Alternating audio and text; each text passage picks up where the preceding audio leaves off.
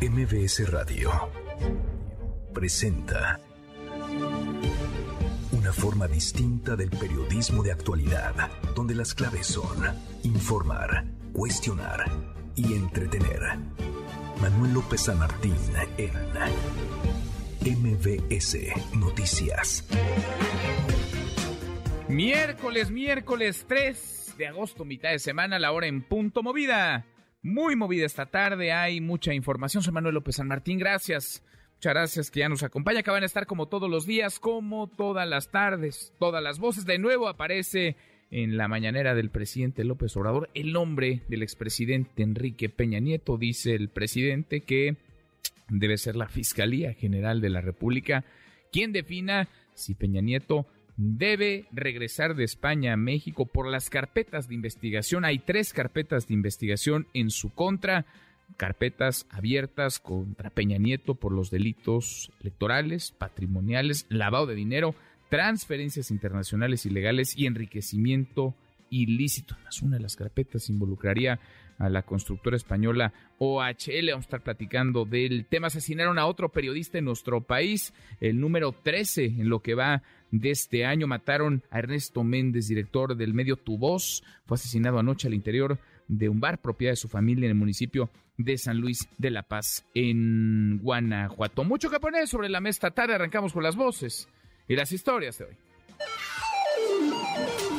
Las voces de hoy. Andrés Manuel López Obrador, presidente de México. Esto, lo de la Comisión de la Verdad, es eh, algo que a todos nos importa, nos interesa, conocer lo que pasó, castigar a los responsables y sobre todo el que no se repitan estos actos. Diego Prieto, director general de Lina. En cuanto al tramo 1, 2 y 3, ya tenemos el 100% de vistos buenos de obra en la troncal y estamos trabajando en obras complementarias para su prospección y salvamento arqueológico. Miguel Barbosa, gobernador de Puebla. Ya debió haber presentado una denuncia penal y seguramente se investigará y pronto nos darán cuenta de la causa que al respecto está iniciada. Nancy Pelosi, presidente de la Cámara de Representantes de Estados Unidos. Hoy nuestra delegación, de la que me siento muy orgullosa, ha venido a Taiwán para dejar claro que no abandonaremos nuestros compromisos con Taiwán y que estamos orgullosos de nuestra amistad. Son las voces de quienes hacen la noticia, los temas que están sobre la mesa y estas las imperdibles de miércoles, mitad de semana. Vamos, vamos con la información. La Fiscalía General de la República es quien debe definir si el presidente, expresidente Enrique Peña Nieto, regresa o no de España a México por las carpetas de investigación que hay en su contra. Así lo dijo esta mañana el presidente López Obrador, quien evitó pronunciarse directamente sobre estas indagatorias. Ayer a petición del presidente, la Fiscalía confirmó que tiene abiertas tres carpetas de investigación contra Peña Nieto por delitos electorales, patrimoniales, lavado de dinero, transferencias internacionales ilegales y enriquecimiento ilícito. Una de las carpetas involucra a la constructora española OHL. La voz del presidente esta mañana. Eso lo tiene que decidir la fiscalía, no me corresponde a mí. Y no es muy fuerte la venganza. Y no solo es el expresidente Peña, es también el expresidente Calderón. Si no, yo hubiésemos presentado denuncia en contra de Calderón o contra de Fox o de Cedillo, de Salinas, de algunos de ellos yo ya las presenté cuando estaba en la oposición. Bueno, a propósito del presidente ordenó a la Secretaría de Marina abrir sus archivos para que se investigue su participación durante la llamada Guerra Sucia en el periodo que va de 1965 a 1990. La subsecretaría de Gobernación está dándole seguimiento a este proceso y seguramente la Comisión de la Verdad va a solicitarlo y desde ahora puedo informar que se autoriza de que se abran también, como se está haciendo en la Secretaría de Defensa, los archivos de la Secretaría de Marina.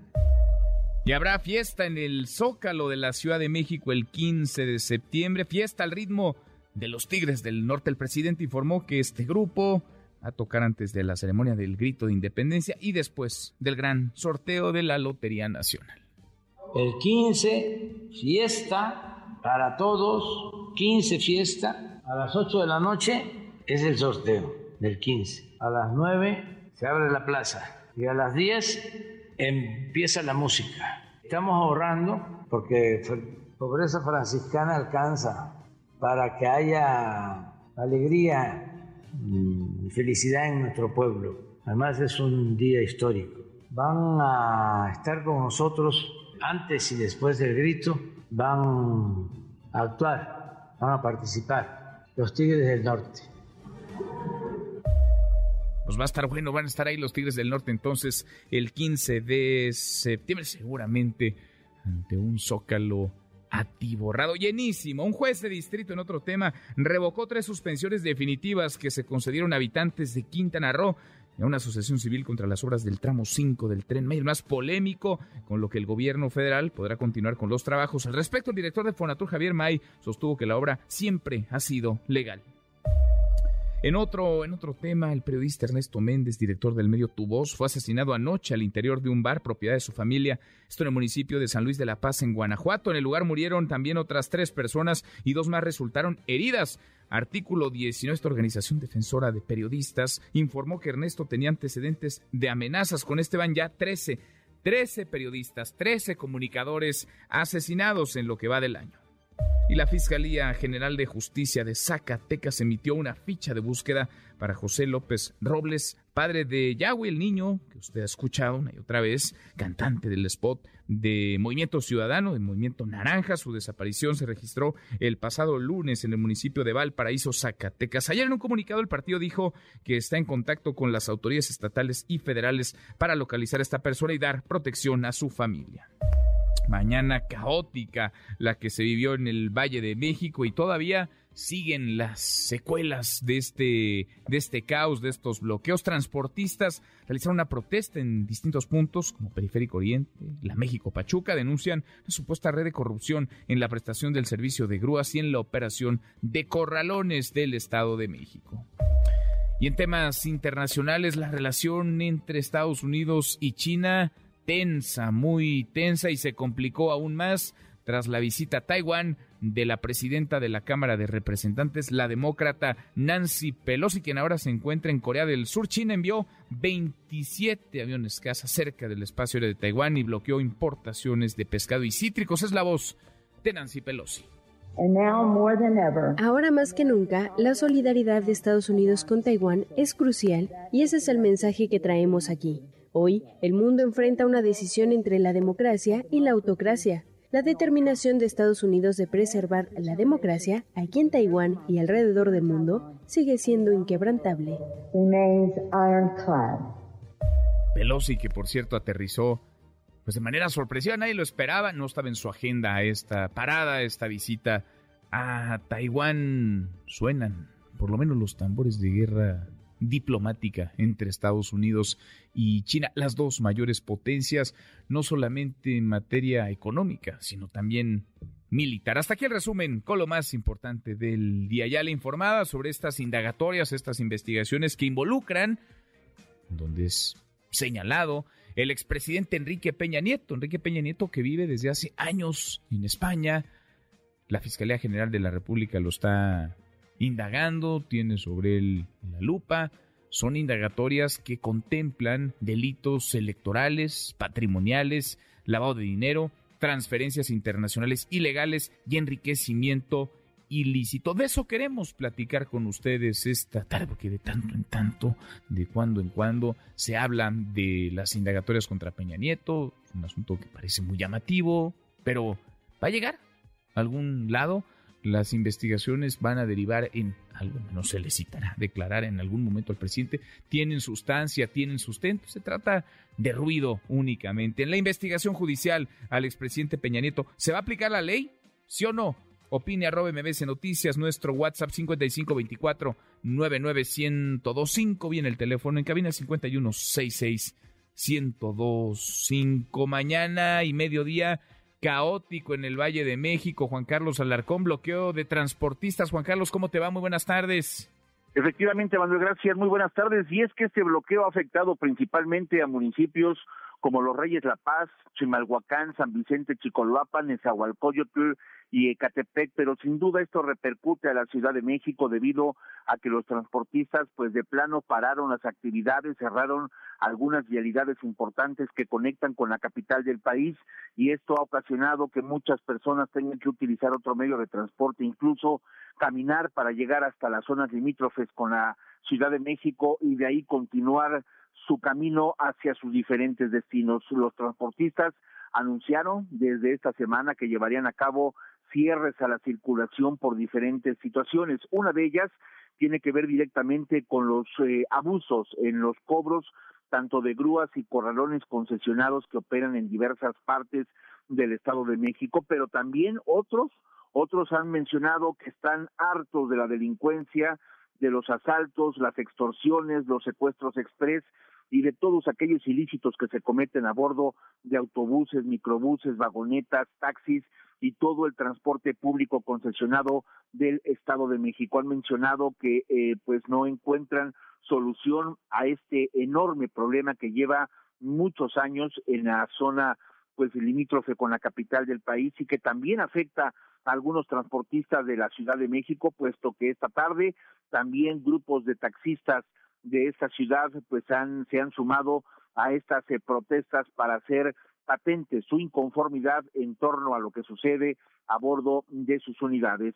Estos eh, bloqueos se han extendido incluso a las autopistas, como en este caso a la México, en este caso la caseta de Chalco, la caseta de cobro de Chalco que conduce hacia la zona de Cuautla.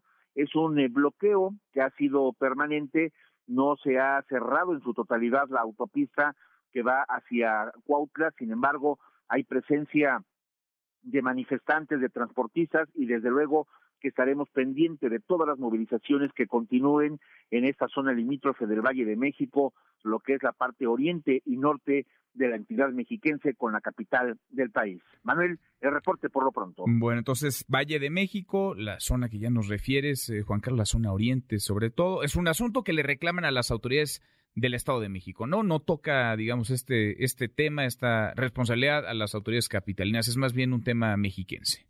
Sí, es un tema que propiamente es del gobierno del Estado de México, la Secretaría de Movilidad, la Secretaría de Gobierno, la Secretaría de Seguridad, prácticamente los eh, principales eh, involucrados en esta situación que ellos mencionan. Por una parte, como te señalo, pues la cuestión de las grúas, los corralones concesionados, los cobros excesivos, incluso han mencionado, Manuel, que ha habido cobros de hasta 100 mil pesos. Incluso hay otra organización que es también de transportistas, pero que esta es del Servicio Público Federal, la famosa MOTAC. Ellos han mencionado en otras movilizaciones que han hecho que no corresponde a esta, que ha habido multas de hasta 120 mil, 140 mil, 160 mil pesos en los corralones concesionados y esto es lo que hoy ha motivado a estos transportistas a salir a las calles, a manifestarse, a hacer bloqueos. Por ejemplo, en la México Pachuca, ahí no hay bloqueo, solamente hay presencia de los transportistas mexiquenses que con enormes pancartas pues han hecho las denuncias en contra de estas personas que han abusado en todos estos años, pero también también le han hecho recordatorio a la autoridad de los casos de inseguridad que privan es una y otra vez videos de las unidades del transporte público concesionado donde se observa a sujetos que abordan las unidades, asaltan a las personas, las lesionan y en algunos casos hasta la pérdida de la vida, Manuel. En fin, pues como en otras tantas movilizaciones parece que las demandas son justas, son atendibles, aunque en el camino pues se le complique la vida, por decirlo menos, a cientos de miles de personas por lo pronto esta mañana en el oriente del Valle de México. Gracias, Juan Carlos. Seguimos pendientes. Muy buenas tardes. Muy, muy buenas tardes. Hoy le informaba ya del asesinato de otro periodista, el número tres en lo que va de este 2022. Mataron a Ernesto Méndez, director del medio Tu Voz. Fue asesinado en San Luis de la Paz, Guanajuato. Sergio Ortiz, platícanos, Sergio. Buenas tardes. ¿Cómo estás? Manuel, buenas tardes. Te saludo con muchísimo gusto, por supuesto, a nuestro auditorio. En efecto, el periodista Ernesto Méndez fue asesinado tras un ataque armado en un bar de la colonia Cerro Piesto en San Luis de la Paz.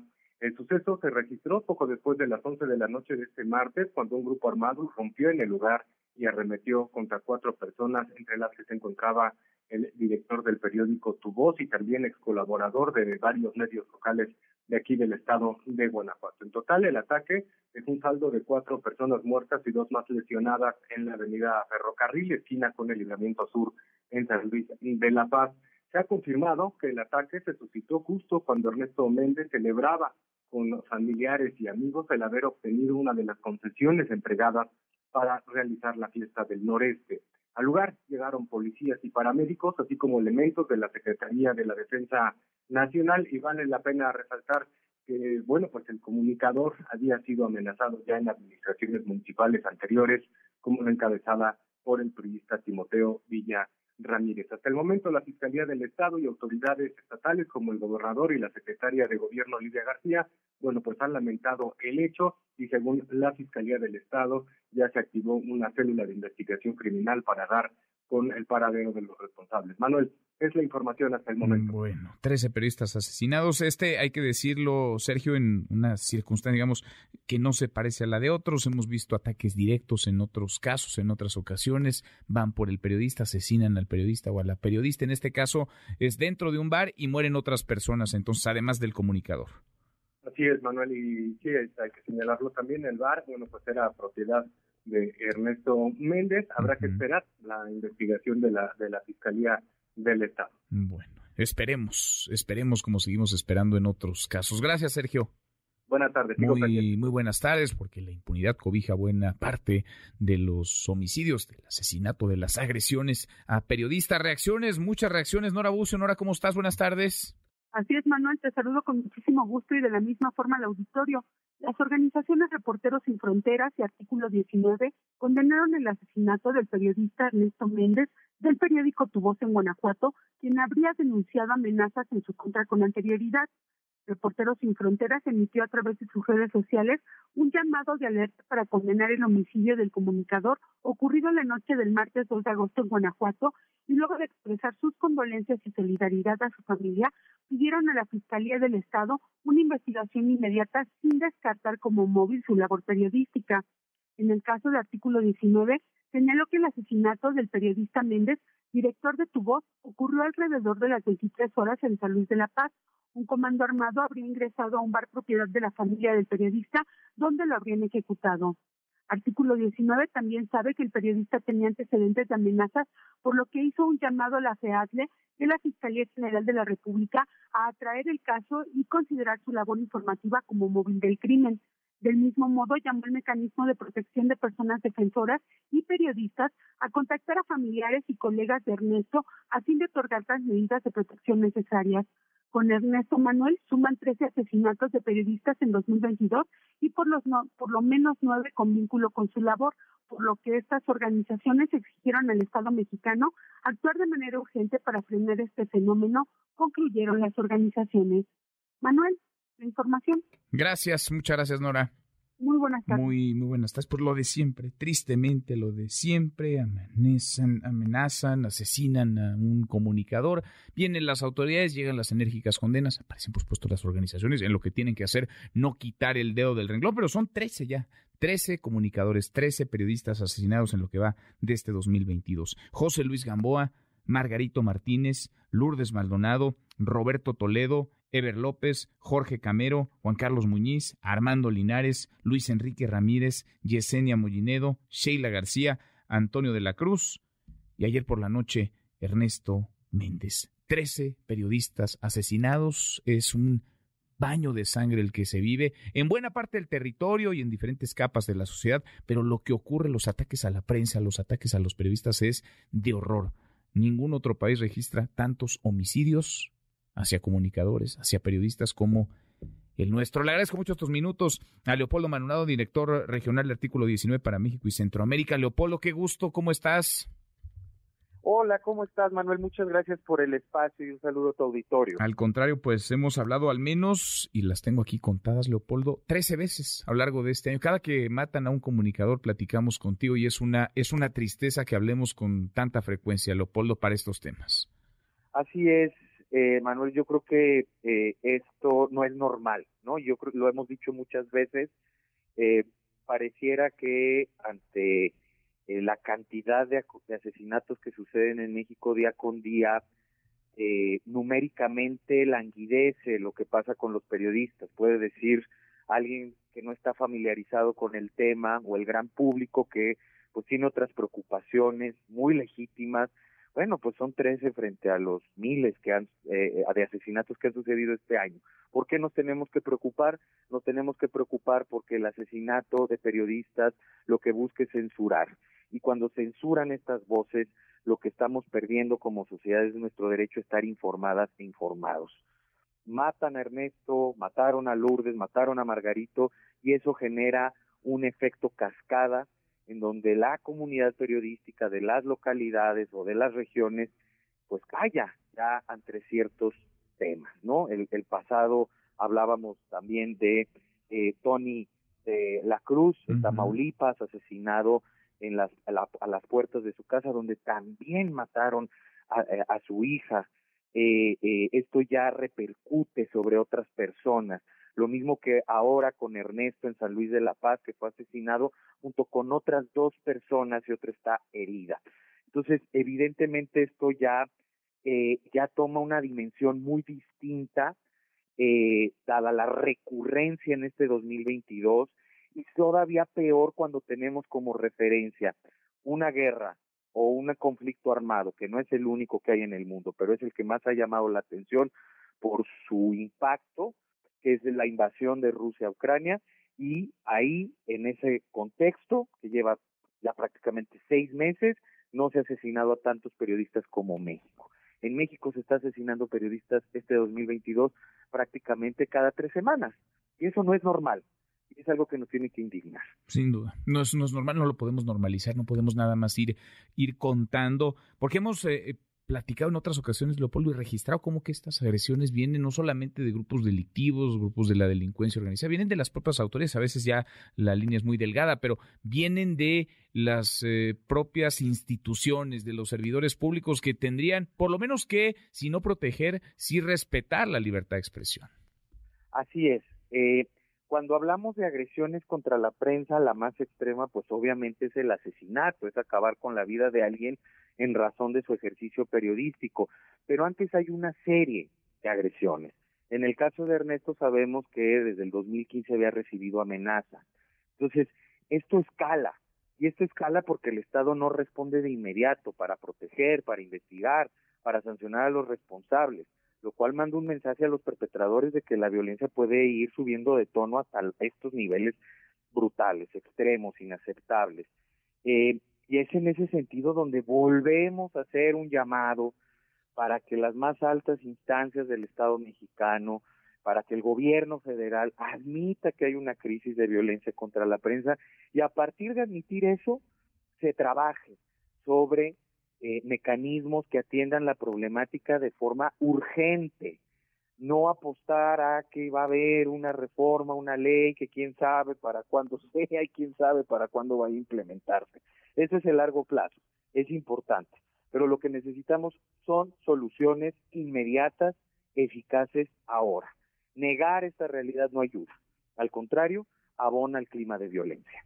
Pues sí. Pues ¿y cómo cambia esto? ¿Cómo se modifica más allá de discursos y de palabras? Porque vemos que asesinan a un periodista y vienen prácticamente las mismas palabras, la enérgica condena, llegaremos hasta las últimas consecuencias. A veces se detiene alguien, a veces no, pero siguen matando periodistas en México, Leopoldo. Sí, yo creo que es, es un problema sistémico, es un problema que tiene que ser atendido por todas las instancias competentes de este país en materia de seguridad y justicia, por supuesto involucrar a los gobiernos locales, pero no perder de vista que son también los principales perpetradores de la violencia contra la prensa. Eh, es decir, no se trata nada más de aventarles, por decirlo de manera muy burda, el problema a los gobiernos locales. Hay que hacerlos corresponsables, pero teniendo en cuenta que son parte del problema también de esta violencia cotidiana. Lo, lo hemos dicho y lo repetiremos hasta el cansancio. Lo que documentamos en 2021 es que se comete una agresión contra la prensa cada 14 horas y prácticamente la mitad de esas agresiones la cometen autoridades públicas de, de diferentes niveles de gobierno. Entonces no podemos perder de vista eso cuando el gobierno federal dice, bueno, pues es que también que los estados se hagan cargo. Sí, pero se hagan, se va a hacer cargo los propios perpetradores de la violencia. de las víctimas a, las que ellos mismos han victimizado es un despropósito. Por eso yo creo que hay que, hay que pensar de forma seria y responsable quién se hace cargo, no aventarle el problema a otros. Sin duda.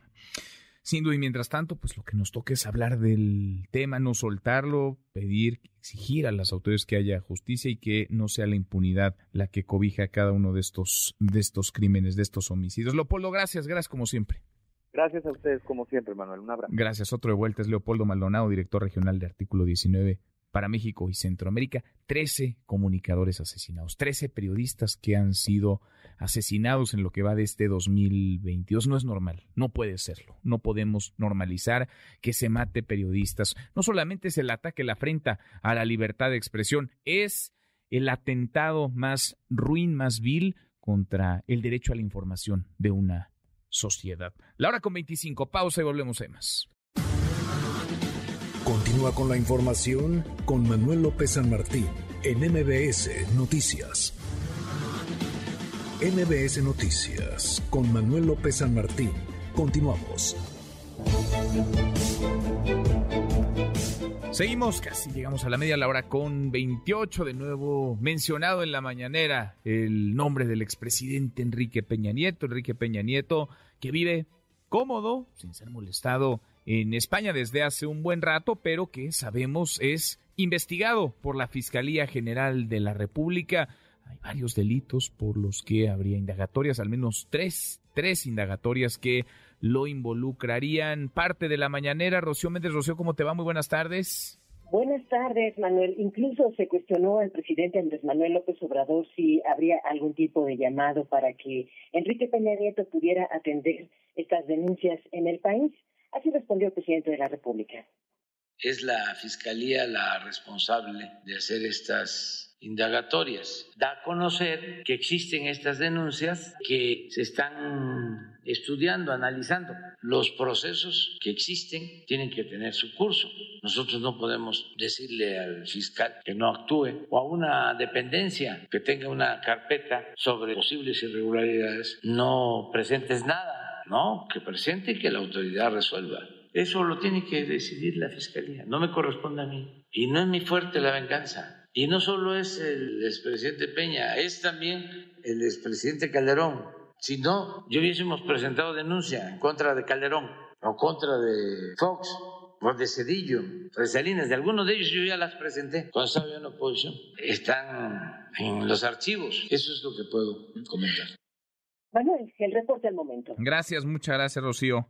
Buenas tardes. Muy buenas tardes. No me toca a mí, le toca a la fiscalía, dice el presidente López Obrador. No son menores las acusaciones, los delitos por los que se investiga a Peña Nieto, delitos electorales, patrimoniales, lavado de dinero, transferencias internacionales ilegales y enriquecimiento ilícito. Del tema habló Ricardo Monreal. Platícanos, Oscar, Oscar Palacios. Buenas tardes.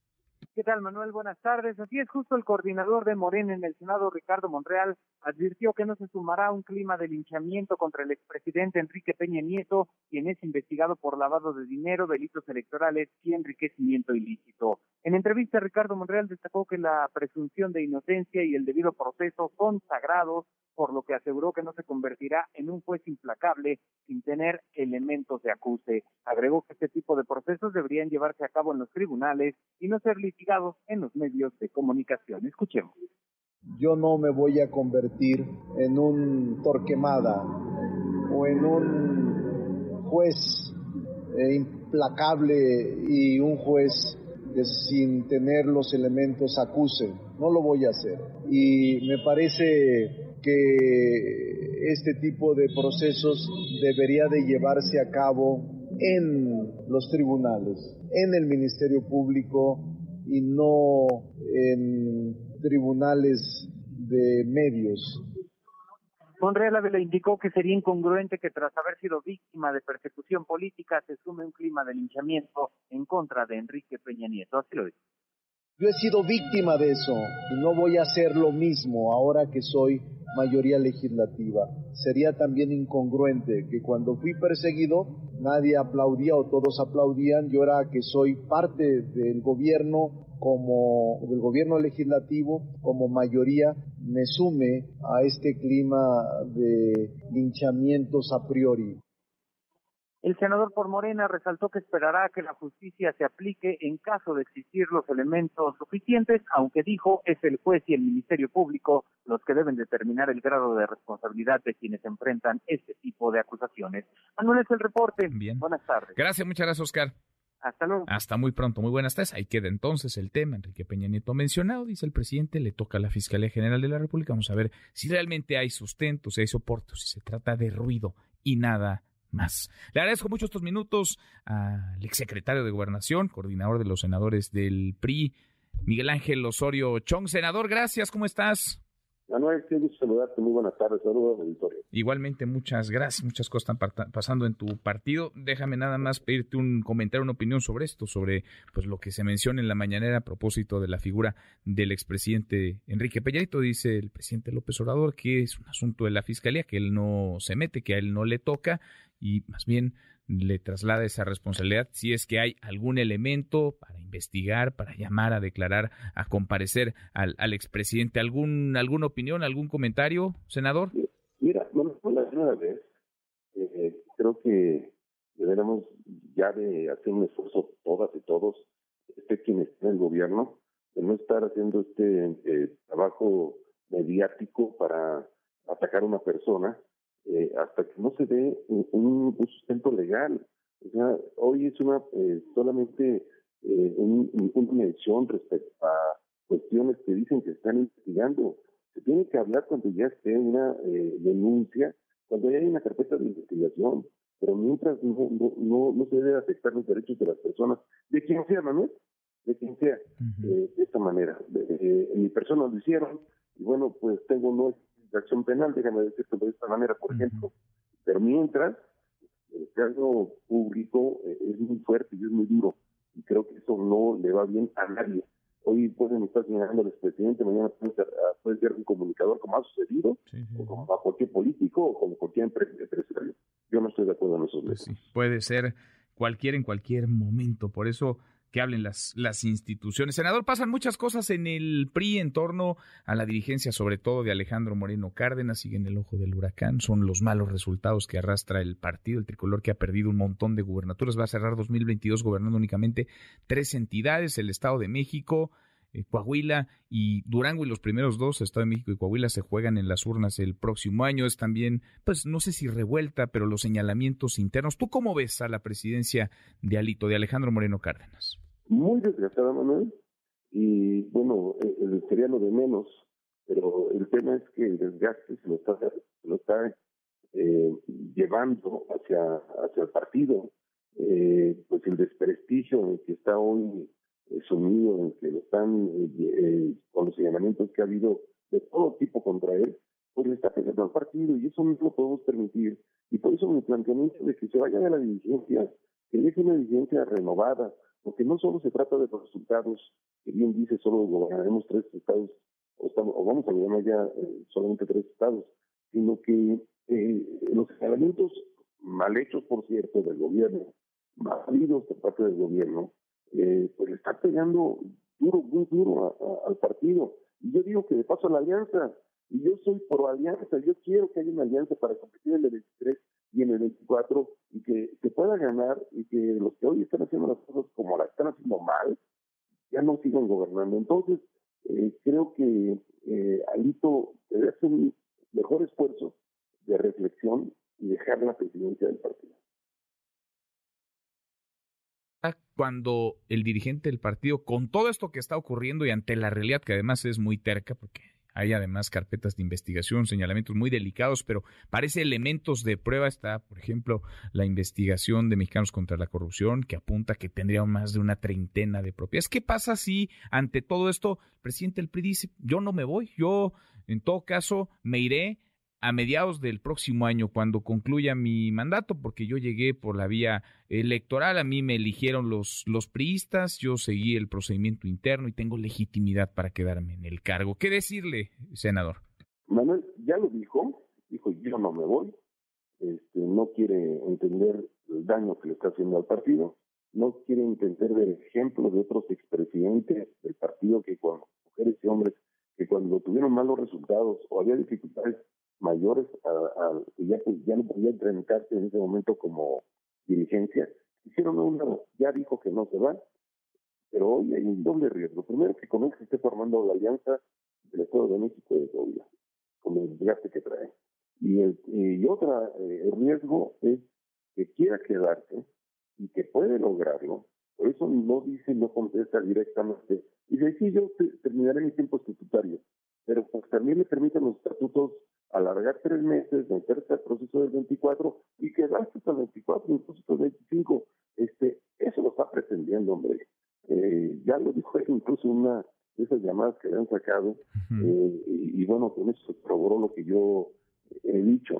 Lo conozco, sé que está engañando como han engañado a muchos, como lo está haciendo ahora, ofreciéndoles diputaciones federales, candidaturas, este, y que no le corresponde, que no es dueño del partido, que no es él el partido de su propiedad.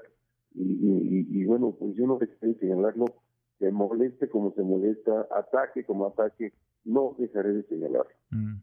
Ahora, ¿cómo están las fuerzas dentro del, del, partido? ¿Qué tantos soportes le ves a la dirigencia de Alito? ¿Y quiénes podrían eh, llegar o cómo podría, digamos, construirse una ruta para que se vaya perfilando una renovación en la presidencia del PRI? Mira, lo adelantó y modificó los estatutos. lo hizo en plena pandemia, por los validaron, efectivamente, el PRI. Y, bueno, pues hoy tiene interés eh, que ninguna dirigencia había tenido, ninguna, ¿eh? Este, no se puede hacer nada del comité municipal, de los congresos locales, de los eh, comités directivos y él no lo avala, y él no lo decía, como si piso fuera de su propiedad. Y, bueno, eh, él llegó en un proceso democrático. Eh, el riesgo de que quiera un, método, un mecanismo para la renovación del partido que le acomode para dejar a quien él quiera. Y bueno, pues la otra exigencia es que queremos un proceso democrático abierto en el que participe la base y en el que no decidan unos cuantos. Él lo exigió, lo gritó, lo, lo, lo hizo de una manera incluso demasiado agresiva cuando se dio su competencia interna. Hoy vamos a tener lo mismo como oportunidad porque sí hay riesgo. Mm. Hay mucho riesgo y cosa que estoy, por primera vez estoy diciendo esto y lo estoy visitando en este momento porque lo conozco, porque sé que es capaz de quererse, en su afán de quererse con el partido, eh, hacer procesos en los que pues, no se permita la participación de la militancia. Yo sí soy un hombre de acuerdos, yo sí creo que saliendo de la eh, dirigencia podría haber un acuerdo entre diferentes fuerzas del partido desde lo local para tener una dirigencia fuerte. Yo sí creo en ello. Más allá de nombres, creo que se puede esforzar eh, mi partido en lograr la unidad, la cohesión Mm. Ha dicho Alito que le pegan, que lo atacan desde el gobierno porque quieren romper la alianza PAN-PRI-PRD. Es uno de los motivos, es una de las razones. ¿Tú cómo verías, digamos, una nueva dirigencia del PRI sin Alejandro Moreno Cárdenas? ¿Lo verías caminando en la ruta de la alianza con el PAN, con el PRD, o construyendo una, una ruta propia, una ruta sin acuerdos, sin alianzas con esos partidos, quizá con otros? Mira, lo primero que te digo con lo que comentas es que sí, evidentemente se ve una estrategia del gobierno por debilitar a un dirigente que da motivos para que se le debilite. que tiene muchos señalamientos para que se le debilite, que ha atacado a la prensa, que ha atacado a los empresarios, que señala a, los eh, propios militantes del partido. Eh, bueno, al evidente es bien complicado defenderlo. Eh, sí, yo creo que una alianza con él sería muy complicada pero yo creo que la alianza debe ser de partidos. Y, aunque se diga que hay que hacerlo con quien dirige los partidos, cuando hay una dirigencia como esta, hay que buscar alternativas para que esos partidos se puedan unir y haya buenos acuerdos más allá de lo que quiere una persona. Es bien complicado lo que estoy diciendo, pero yo espero que los otros partidos puedan entender y puedan ver que para que esté fuerte la alianza necesita ir con el respaldo de la base militar. Sí, porque parece que hoy, digamos, el principal soporte que mantiene a Lito en la dirigencia del PRI no son los pristas, son pues son los aliados del PRI, son los dirigentes del PAN y del y del PRD. Pues mira, yo creo que ellos también están haciendo reflexión. Yo creo que ellos, eh, eh, pues ya oí algunas voces de estos partidos que dicen eh, es entre partidos, me da mucho gusto que así lo estén pensando, y entonces hay que ver cómo se da entre partidos, no entre personas. Y, y que y yo soy, te quiero reiterar, sí, para el gobierno sería muy importante romper la alianza, no hay que dejar que se rompa, pero pues ahorita es el primero que tiene que entender. Yo sí creo, soy el que va a motivar a impulsar una gran alianza para competir en el 23 y en el 24. Pues vamos platicando en el camino, por lo pronto estamos ya casi en 2024, aunque vamos en 2022, parece que los tiempos se han adelantado y el dirigente nacional del PRI, no sé qué tanto le pueda sumar realmente a la buena reputación, a la buena imagen del partido con los escándalos, con los señalamientos que arrastra y además con los malos, con los pésimos resultados que carga cuestas. Gracias, senador, muchas gracias por estos minutos. Todo lo contrario, un placer y un gusto platicar contigo. Buenas tardes. Gracias, como siempre. Muy buenas tardes. El coordinador de los senadores del PRI, exsecretario de Gobernación, Miguel Ángel Osorio Chong. A propósito del 24 de 2024, más de la mañanera, Rocío Méndez. Rocío, buenas tardes otra vez. Buenas tardes, Manuel. Por lo pronto, el presidente Andrés Manuel López Obrador insistió en Palacio Nacional que ningún aspirante a las candidaturas de Morena para futuras contiendas será favorecido. Vamos a escucharlo. No hay analfabetismo político. Antes la política la hacían los políticos con sus enjuagues, sus acuerdos. Ahora no. Pueden estar arriba ambicionando cargos o peleándose, pero al final quien va a decidir es el pueblo. No voy a decidir yo. Pero su opinión ya no hay dedazo. Su opinión es muy importante, señor presidente. Cuando sí, mi opinión es muy importante, pero mi opinión es que el pueblo manda. Pero cuando usted diga, este es un buen candidato de Morena. No, voy a decirlo. Voy a decir, todos son buenos. Claro que mejores que los que pueda postular el bloque conservador. Digo, ya nos estamos metiendo en otra cosa. No. ¿Y quién va a decidir? El ciudadano, libre. Las prácticas antidemocráticas se quedaron en el pasado, también dijo esta mañana el presidente López Obrador. No hay señal, no hay línea, no hay tapados, no hay dedazo. Eso es totalmente antidemocrático. Ah, que se pelean. Puede ser que no lo hayan entendido. Muchos se desubican porque no quieren aceptar de que el pueblo manda. Que si yo quiero, aspiro a participar, vencer al pueblo, no cualquiera. Martí Batres está entre las corcholatitas por la Ciudad de México y... No sé, no lo dije con ese propósito. Martí Batres, Rosa Isela, Rosa Isela, Ariana Montiel, Ariana Montiel. Tú dime más, de todos. Jesús ya también. Sí, también es consejero, participó. Todos, es que es un derecho el votar y ser votado. Manuel, el Bueno, pues se lo toma con humor.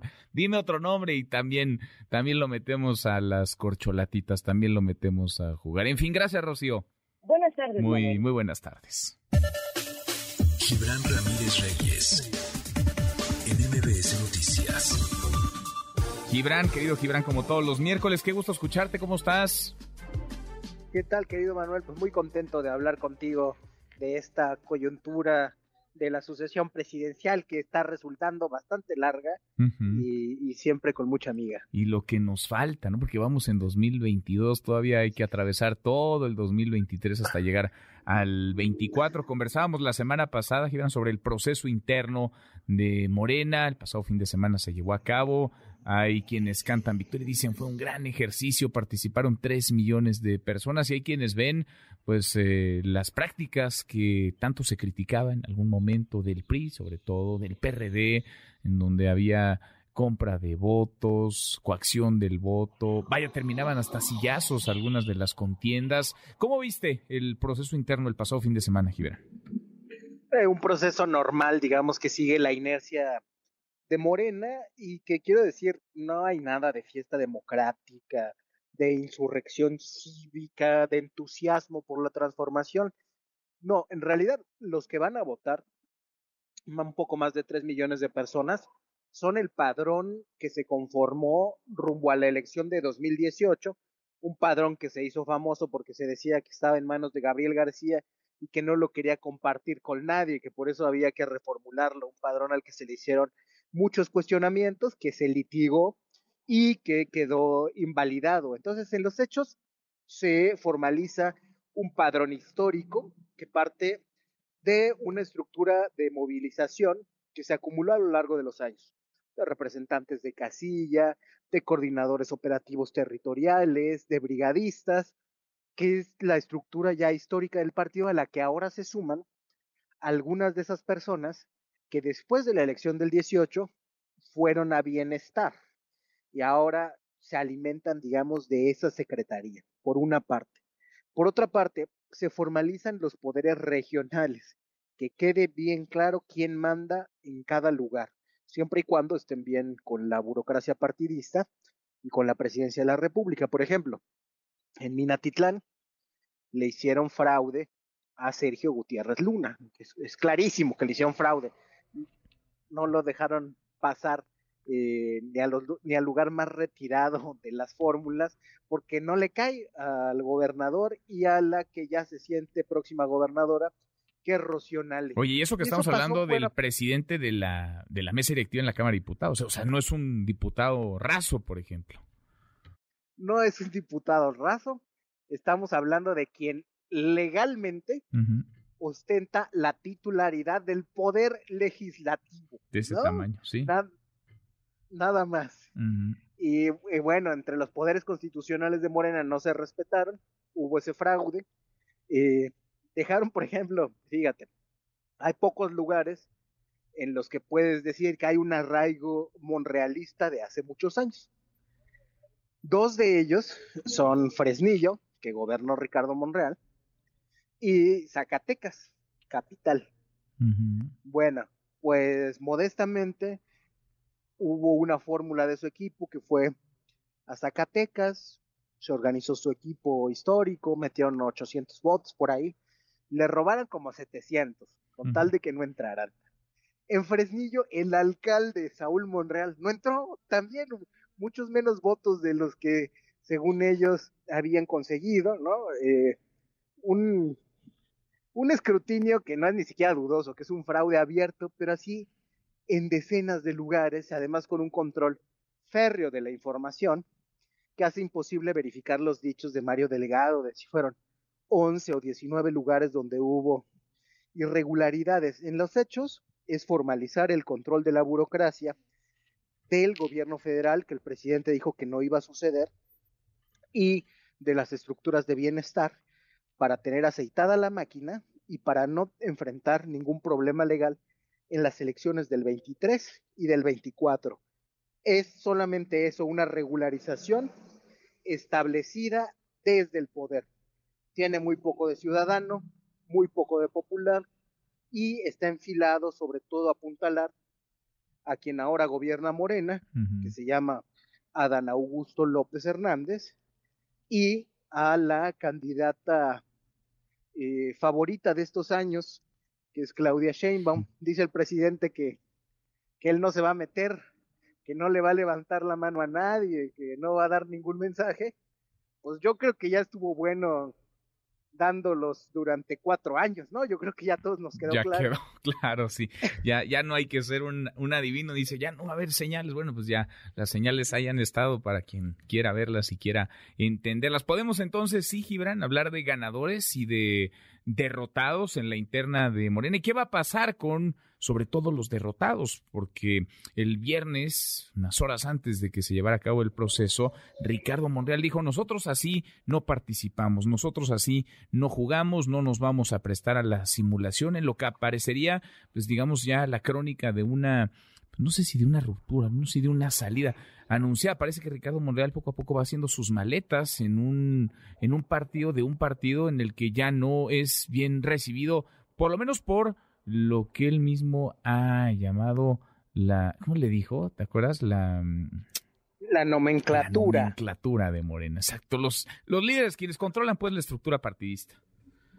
La nomenclatura sectaria esa que controla el dinero y la designación de candidaturas de Morena y que por eso ahora se siente todopoderosa. Sí, yo creo que un cambio de opinión que favorezca el pluralismo tendría que venir del presidente de la República, que sin embargo parece estar muy cómodo en esta retórica de que él no se mete, al mismo tiempo de que acuerda en corto y sus cercanos sí se meten, eh, pero de cabeza al partido, como el caso de Adán Augusto.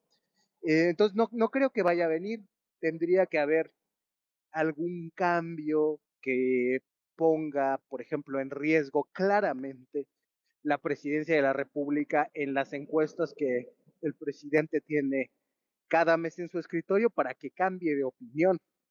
De otra manera, creo que la lucha que se da internamente tendría que subir de intensidad. Monreal ya ha sido muy claro en eh, las condiciones que se necesitan para que la designación de candidato a la presidencia sean democráticas, ¿no? Las elecciones primarias.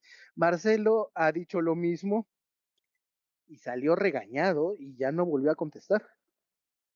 Regañado en una mañanera, ahí sentado. El, el profesor le dijo que había estado muy mal su exposición y, y ya no dijo nada. Entonces, habría que subirle de tono. Y creo que si no hay acción coordinada entre Marcelo y Monreal, las posibilidades de que cambie de opinión el presidente de la República son pocas y cada vez lo deja lo deja más claro. Lo que habría que ver es si la oposición está dispuesta a asumir los retos democráticos que Morena no quiere asumir, como las primarias. Mucho se ha hablado de movimiento ciudadano como, como una opción emergente que, que puede hacer frente tanto a la fuerza de Morena como al descrédito de los partidos del viejo régimen, del PRI, del PAN sobre todo.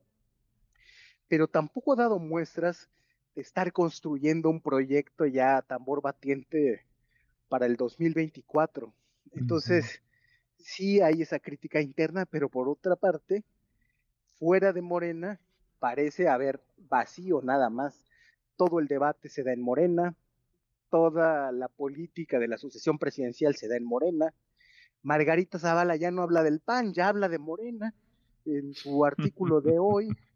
Los políticos de todos los partidos están ahí opinando de una elección interna para sacar provecho de lo que de lo que hemos señalado algunos militantes del autoritarismo, del clientelismo y del desastre, pero lo cierto es que habría que construir o habría que acelerar la construcción de cualquier alternativa que por ahora no se ve en el horizonte. Veremos si con la publicación de su proyecto de nación que se estará discutiendo en los próximos meses, se va sumando una fuerza ciudadana que pueda dar esa batalla al interior de Morena o afuera de Morena, que como dices, eh, parece un escenario cada vez más cercano. Pues sí, vamos, vamos a ver, vamos a observar si despierta alguien en la, en la oposición o si más bien desde Morena alguien comienza a construir un polo distinto de cara al 2024. Gibran, querido Gibran, qué gusto escucharte como siempre. El gusto es todo mío, Manuel. Un abrazo. Abrazo grande. Gibran Ramírez, como todos los miércoles en este espacio 5 para Laura. Le cuento que el presidente ha nombrado como titular del órgano, el órgano eh, administrativo desconcentrado, prevención y adaptación social. El encargado, pues, de las cárceles a nivel federal ha nombrado a Sael Ruiz Ortega, un hombre que conoce muy bien el sistema penitenciario desde hace muchos años, lo encabezó en la Ciudad de México, sustituye él en el cargo a José Ángel Ávila Pérez, José Ángel Ávila, quien dice la Coordinación General de Comunicación Social y Vocería del Gobierno de la República tener otra responsabilidad. Asael Ruiz Ortega entonces ha sido designado, ha sido nombrado por el presidente López Obrador como titular del órgano administrativo desconcentrado Prevención y Redactación Social adscrito a la Secretaría de Seguridad y Protección Ciudadana. Asael Ruiz Ortega entonces es el nuevo titular de las cárceles a nivel federal en México. Pausa, volvemos a más. Continúa con la información con Manuel López San Martín en MBS Noticias.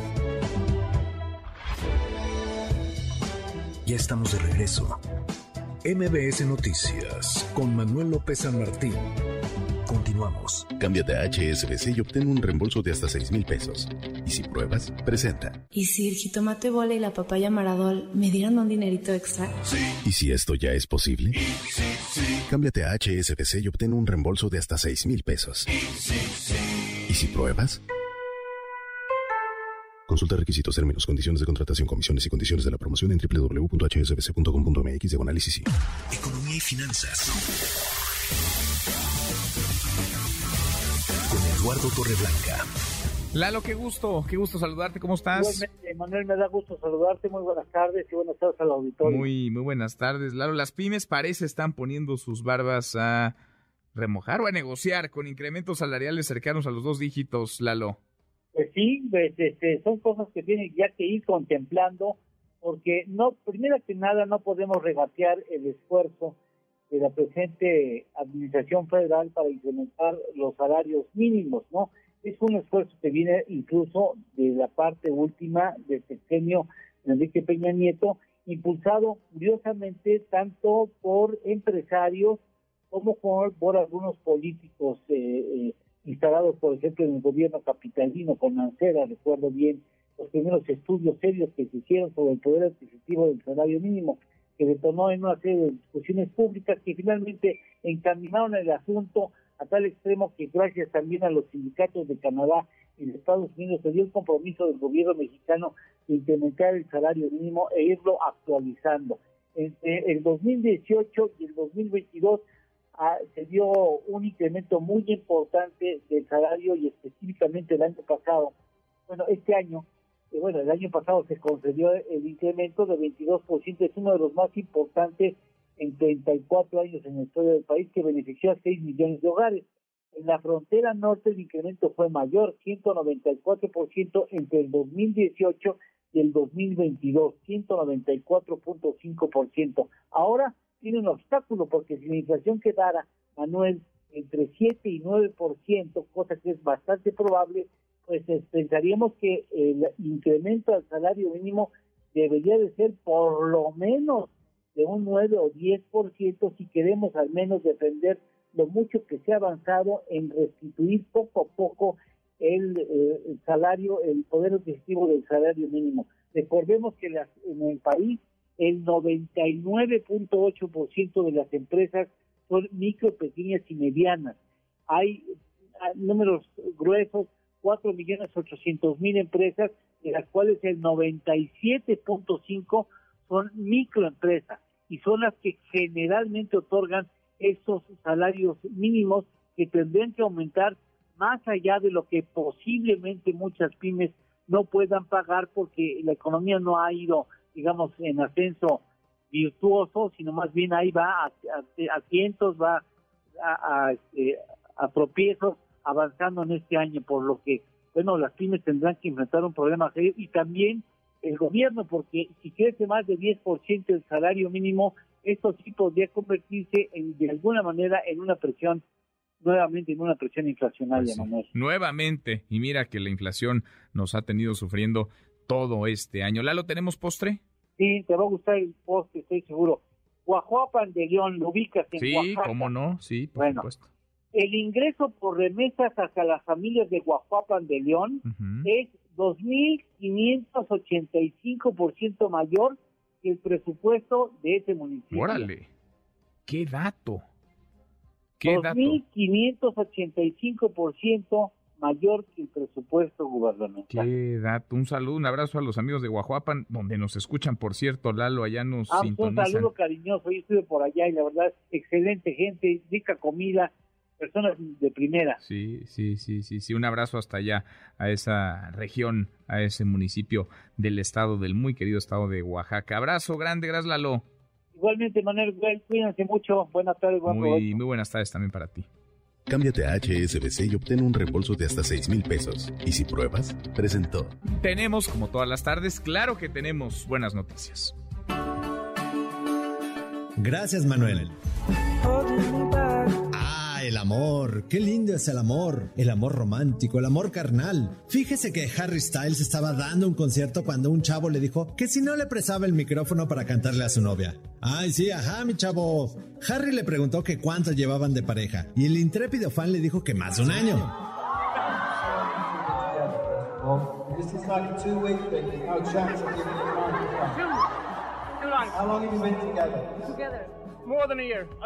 Lo que nadie esperaba es que el chabón le pidió matrimonio a su chica frente a todos. Y por supuesto, la chilladera. Así se hace, mi Harry Styles.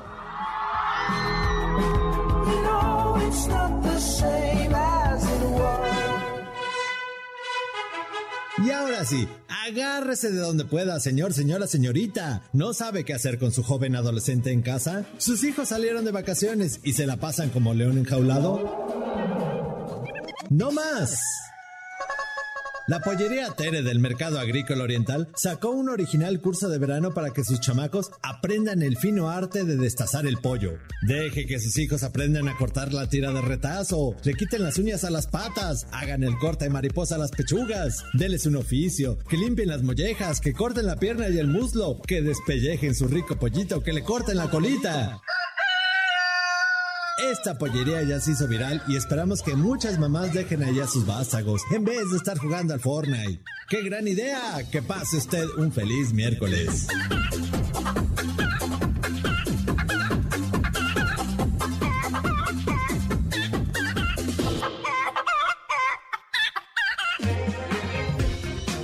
Mi querido Memo, Guillermo Guerrero, qué gusto saludarte, ¿cómo estás? Muy bien, Manuel, la mejor música para ti, la mejor música para nuestros radioescuchas. Le bajo, fíjate, le bajo al mínimo a mis audífonos, cruzo los dedos para no perder audiencia mientras corre las buenas noticias con esta selección Ah. musical. Oye, pero, pero valía la pena poner esa canción de los pollitos porque sí, las señoras se están mandando al, al mercado del agrícola oriental con la pollería Tere. Ajá. A los chamacos para que aprendan el fino arte de cortar el pollo. Es un curso de verano que sí existe. Qué interesante, fíjate. Está muy bueno. Co- con las tijeras. Con las tijeras. Primero al chuchu y ya lo le cortan. Está muy bueno, la verdad Está es que, bueno. que van a tener algunas semanas de vacaciones y está muy bien que vayan a aprender. Fíjate diversas, diversas prácticas, diversas tradiciones. Que no digan que no fue un verano completo. Platicaba yo en Twitter de que en hace unos años hubo un, un curso de verano en Tamaulipas donde les enseñaban a, a cambiar un foco, a prender el boiler, a, diversas cosas ahí en la casa que podían hacer y la verdad es que está muy bueno también para que los chamacos aprendan a hacer cosas. Está bueno. Ya le, aquí le agregaría, fíjate, esto en donde decía tu hijo varón, pues ya aplica para niños Para y niñas, ¿no? Sí. Tu hijo, tu hija. Sepa- dice, cansado de que tu hijo se la pase vacaciones dormido y sin hacer nada. Inscríbelo al curso de verano El hombre de casa, que ya aplica, insisto, para cualquiera de los géneros. A ver, cosas básicas que un hijo debe hacer en casa. Que además uno le puede sacar jugo después, ¿no? Prender el boiler. Y ahorrarse una lana. Sí, claro. En lugar de llamarle a, no sé, al carpintero, pues, Pues ya, pones oye, al ¿por qué no te haces una mesa, no? problemas con el drenaje, problemas con Pones el. WC, pues ahí está, ya, cosas básicas, ¿no? A ver, cambiar un tanque de gas, no está fácil, ¿eh? A No. ver, cambiar una llanta de coche. Bien, mecánica bien. básica, prender el carbón para la carne asada, está bueno eso, fíjate. A ver, poner el lazo del, fíjate, poner el lazo del tendedero. Eh, ¿qué bien. tal? Poner un foco, prender un boiler, trámites y pagos de servicios, Esa ¿no? está muy Oye, que buena. te hagan tu declaración ante el SAT, tu declaración de impuestos. Ahí están algunas ideas para que vayan, manden a sus chamacos. Realizar la despensa básica. Claro. Los dejas ahí en el súper, ahí regreso por ti en una Que hora. sepan, que sepan escoger el aguacate y el melón. Básico de primeros auxilios, actividades físicas y más. Curso ya disponible desde 14 a 20 ¿Qué años. tal? Cupo limitado. Muy bien, muy bien, querido Manuel. Qué Solamente queremos decir que tenemos también invitaciones y boletos para nuestros amigos radioescuchas. Sí. 22, 22 de, de Odín Dupeirón, Vaselina, Ajá. el tributo a Roche y Regina Sí. Orozco en el Teatro Met- Metropolitan. Escriban eh, a premios arroba mbs.com y digan eh, a qué curso de verano van a mandar a sus chamacos o si los mandaron a algún curso de verano y ahí les van a dar sus boletos. Vientos. Gracias, Memo. Gracias, Manuel. Guillermo Guerrero, la hora con 10 pausa y volvemos ahí más. Continúa con la información con Manuel López San Martín en MBS Noticias. Ya estamos de regreso. MBS Noticias con Manuel López San Martín. Continuamos. Los Tigres del Norte, los Tigres, los grandes Tigres del Norte, que van a estar, por cierto, en el Zócalo Capitalino el 15 de septiembre, lo anunció hoy el presidente López Obrador, lo dijo en la mañanera. Va a haber fiesta, fiesta por la independencia, música de los Tigres del Norte. ¿Qué me has dado?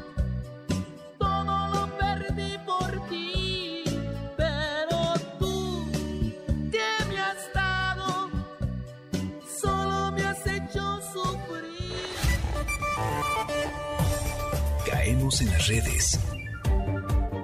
Se mueve, sigue moviéndose el eh, hashtag Peña Nieto, el expresidente que está bajo la mira de la Fiscalía General de la República. Tiene tres, al menos tres investigaciones en su contra por delitos electorales, patrimoniales, lavado de dinero, enriquecimiento ilícito y transferencias internacionales ilegales sobre el tema del que habló el presidente López Obrador esta mañana en la conferencia mañanera, dijo que a él no le toca, que es asunto de la Fiscalía General de la República. Conversamos hace unos minutos con el exsecretario de Gobernación, Miguel Ángel Osorio Chón, coordinador de los senadores del PRI. Esto es parte de lo que nos dijo.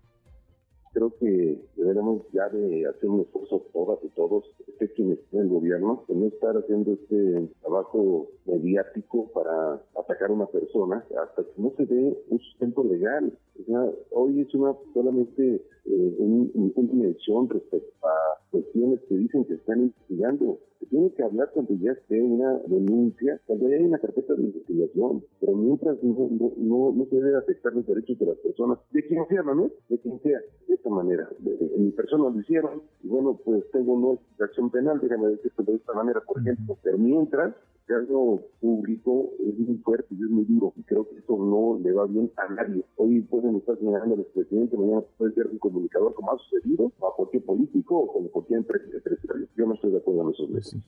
No estoy de acuerdo, nos dice Miguel Ángel Osorio Chón. Platicamos con él hace unos minutos en estos micrófonos. Sigue moviéndose además el nombre de Rocío Nale, hashtag Ley Nale. El Congreso de Veracruz, de mayoría morenista, aprobó en fast track un traje a la medida, una ley llamada Ley Nale, para que quienes no hayan nacido en el estado, para que quienes no hayan nacido en Veracruz, puedan competir por la gubernatura. Platícanos, Analicia, ¿cómo estás, Analicia Osorio? Buenas tardes.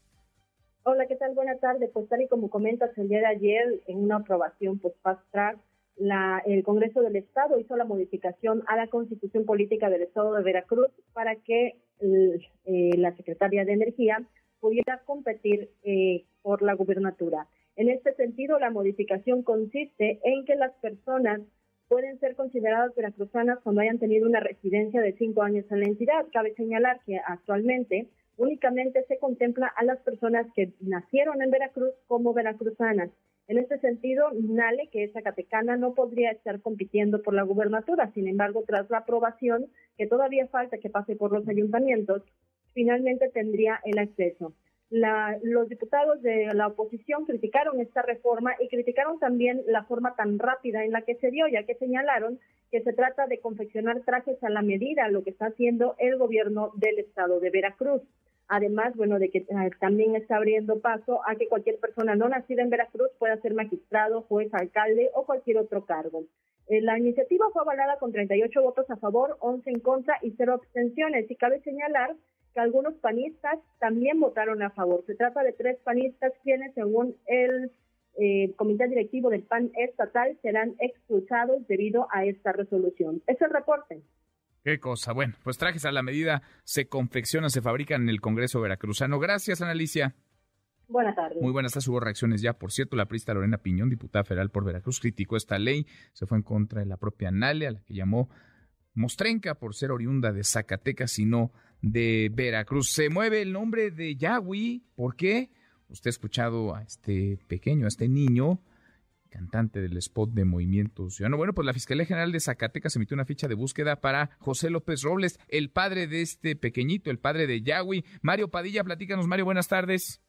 ¿Qué tal, Manuel? Buenas tardes. Buenas tardes al auditorio. Así es, la Fiscalía General de Justicia del Estado de Zacatecas emitió una cédula de búsqueda para José López Robles, conocido también como el Venado Azul, padre de Yahweh, aquel niño que hace el spot de Movimiento Naranja, en las redes sociales, principalmente en Facebook, la familia del artista y autor de la canción La cumbia de la cocinela, comunicó en agosto a las 3 de la tarde en el municipio de Valparaíso, Zacatecas, y pidieron a sus amigos estar atentos por si alguien llega a tener noticias de él. En las últimas dos semanas, Manuel, en la capital del estado, tres huicharicas, conocidos también como huicholes, eh, aunque el nombre es incorrecto, murieron a manos de integrantes de la delincuencia organizada porque quisieron integrarlos a sus filas y por eso hay una carpeta de investigación abierta. Debo informar también a ti del auditorio que las fiscalías de Zacatecas, Nayarit, Jalisco y Durango ya realizan acciones coordinadas de seguridad porque la nación Carica colinda con todos estos estados. Entre Zacatecas, Fresnillo y Guadalupe, los municipios más poblados de Zacatecas, viven unas 5.000 personas de origen Carica, Otomí y Náhuatl. Y hasta donde sabemos la mañana de hoy, el fiscal Francisco Murillo Ruiseco debió haberse reunido con los familiares del padre de Yahweh y esperamos que en un momento más pudieran darnos este, mayor información al respecto, Manuel. Bueno, pues vamos a estar eh, pendientes. Entonces, ¿está reportado como desaparecido desde cuándo, Mario, el papá de Yahweh? Desde ayer andaba por la zona de Valparaíso, es una zona serrana colindante con Durango, parte de Nayarit, y más hacia el sur, ya por ahí en una franca de Jalisco, cuando se le cerraron desconocidos en camionetas, lo bajaron por la fuerza de una unidad y se lo llevaron, es lo que sabemos hasta el momento. Bien, pues pendientes. Gracias, muchas gracias, Mario. Saludos, buenas tardes. Saludos, muy, muy buenas tardes. Oiga, y ya le platicaba de este caos que se vivió y se sigue viviendo en el transporte público en la entidad vecina, en el Estado de México. Bloquearon las principales autopistas y vialidades. Mencionan que, pues, eh, es por la serie de asaltos, extorsiones, de secuestros, de asesinatos que los choferes y usuarios sufren. Y claro que el, vaya, el, el origen la causa de estas manifestaciones, de estos bloqueos, es más que justa, es más que legítima y tendría que ser atendida por parte de las autoridades. En el camino, eso sí, pues desquician las vialidades y le generan un tremendo caos, le complican la vida a cientos de miles, y no es que a millones de personas, pero ojalá sí se ha escuchado su, su reclamo, han bloqueado y están siendo todavía afectadas vialidades como la México-Puebla, la México-Querétaro, la México-Pachuca, la México-Texcoco, la México-Cuautla. Juan Carlos Alarcón, platícanos, Juan Carlos, buenas tardes otra vez. ¿Qué tal, Manuel? Gracias. Eh, gusto saludarte. Comienza el retiro de unidades de transporte público que dieron por concluida la movilización en los municipios de Nezahualcóyotl, Los Reyes La Paz, Chalco, Ecatepec, en la México Pachuca, San Vicente Chicolapa, que corresponde a la México Texcoco y Chimalhuacán. Participaron con más de 500 unidades de diferentes líneas y rutas que exigieron fin a la corrupción institucional y a la delincuencia que a diario afecta a sus pasajeros señalaron que la próxima semana movilizarán a pues a prácticamente a la más de la mitad de sus compañeros hacia la ciudad de Toluca, la capital mexiquense, para exponer al gobierno del estado sus peticiones en materia de seguridad y anticorrupción. Se quejaron, como lo habíamos mencionado, de cobros excesivos en corralones y grúas concesionadas que en ocasiones son pues casi impagables en avenidas como Periférico, Calle 7, Bordo de Xochiaca, Generalísimo Morelos, la caseta de cobro de Chalco, la eh, carretera federal México-Texcoco, la calle, la avenida Pantitlán, la Vicente Villada y la México Pachuca, donde hubo un grupo representativo de transportistas, la vialidad fluye con normalidad, pues prácticamente de todos estos puntos donde esta mañana este mediodía se manifestaron para llamar la atención de las autoridades del gobierno del Estado de México, pues han comenzado ya a retirarse, han mencionado que presentarán este pliego petitorio directamente en el gobierno del estado y para ello se reagruparán nuevamente la próxima semana. Desde luego que estaremos pendientes de este avance que llevarán a cabo hacia la capital mexiquense. Manuel, el reporte que Los pendientes del, del caos, de los bloqueos y de las peticiones, también sobre todo del origen de las peticiones, porque claro, no tendrían por qué estar en las calles demandando seguridad para ellos y para, para los choferes me refiero y para los usuarios. No tendrían por qué haber asaltos, extorsiones, secuestros y asesinatos de manera tan normalizada en las rutas del transporte público. Gracias, Juan Carlos. Un abrazo, muy buenas tardes. Otro de vuelta, muy, muy buenas tardes. ¿Qué novedades en torno al caso Devani, Devani Escobar? Platícanos, Judith, Judith Medrano, ¿cómo estás? Qué gusto escucharte, Judith. ¿Qué tal, saludo con gusto. Te quiero informar que el papá de Devan y Susana Escobar Basaldúa solicitará que sea modificada la causa de muerte de su hija. Esto lo declaró al ingresar a la Fiscalía Especializada en Feminicidios y Delitos Cometidos en contra de las mujeres. Don Mario Salazar comentó, Escobar Salazar dijo que va a buscar eh, también los avances que se tienen en la investigación. ¿A qué se refiere don Mario con esta modificación? Vamos a escuchar de los trabajos que se realizaron en la segunda autopsia, tercer peritaje por lo de la exhumación, bueno, este, vamos a ver qué, qué avances tienen, qué trabajaron y, los detalles que faltaban por parte de, de, ellos que mandaron a, hacer sus investigaciones. Y bueno, en ese sentido vamos a ver cuáles son los avances y ver qué es lo que tienen ellos. ¿Se tendría que modificar la causa de muerte en, la, en el acta de difunción de Devani? Sí, definitivamente, digo, no, no fue un accidente, no fue una contusión craneal, fue murió por sofocamiento. Noel Escobar Salazar comentó que espera que, que también pues, le den los avances que se tienen, ya que están pendientes de dar a conocer entre ellos los resultados de los análisis periciales y químicos que se mandaron a hacer a Inglaterra para así también poder dar con los responsables de la muerte de su hija. Permanecemos en este sitio y también nos han informado que el vicefiscal de Ministerios Públicos estará aquí dando declaración a los medios de comunicación en cuanto haya concluido esta reunión interinstitucional en donde están personal de la Federación, del Gobierno de Nuevo León, de la Fiscalía General de Justicia y aquí permaneceremos y esperemos que en unos minutos pues ya nos puedan dar mayores detalles. Don Mario ingresó a esta fiscalía poco antes de la una de la tarde y nos dijo que al finalizar pues también él estará disponible para dar a conocer y sobre, sobre todo también que esta información será dada a conocer el día de mañana en la mañanera con el presidente de México, Andrés Manuel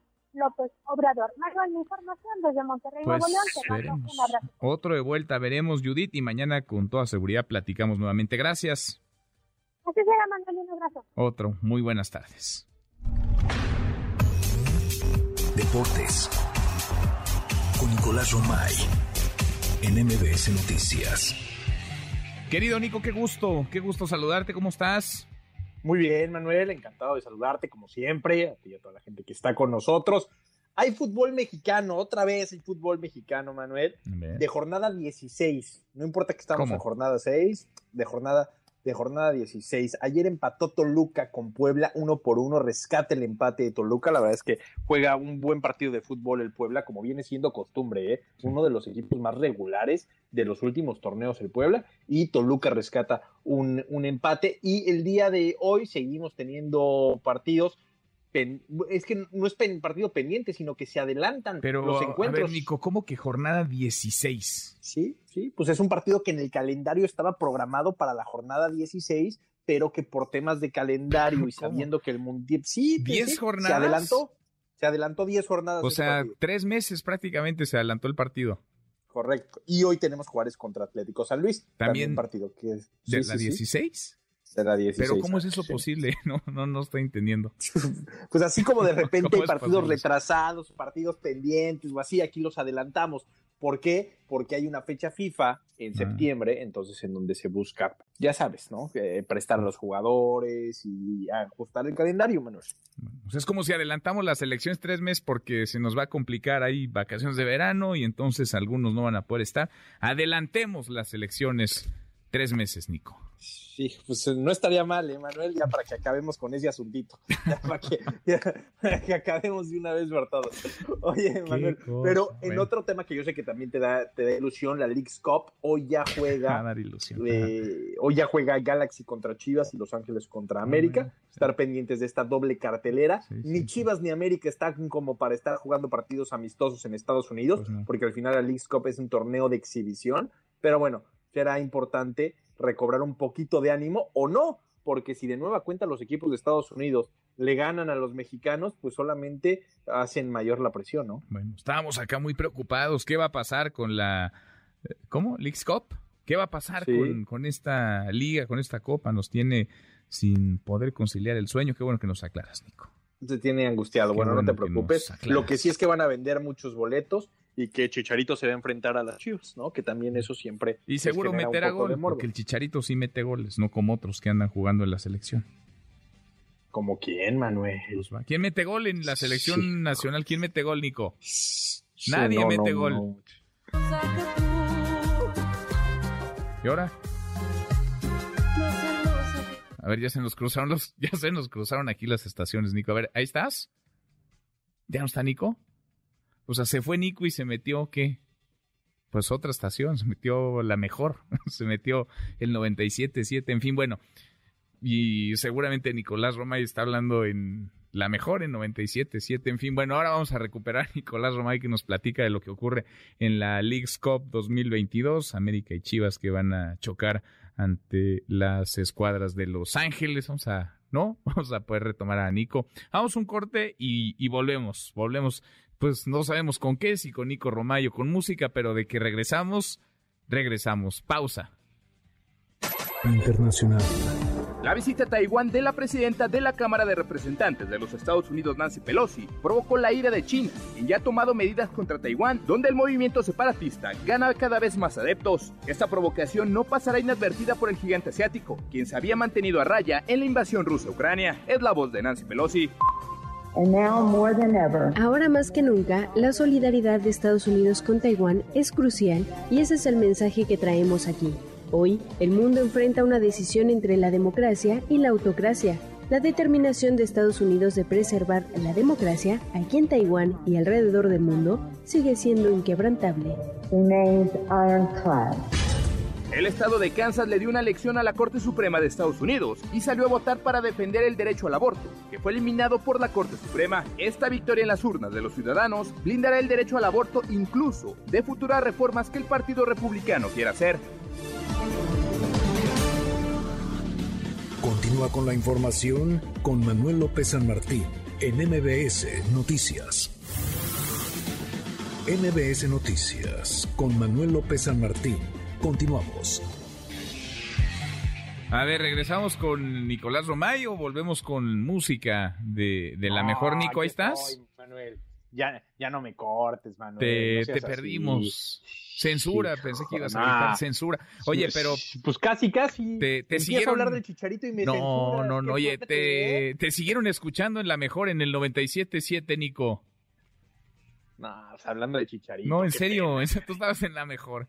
Y la música de la mejor estaba con nosotros. Así.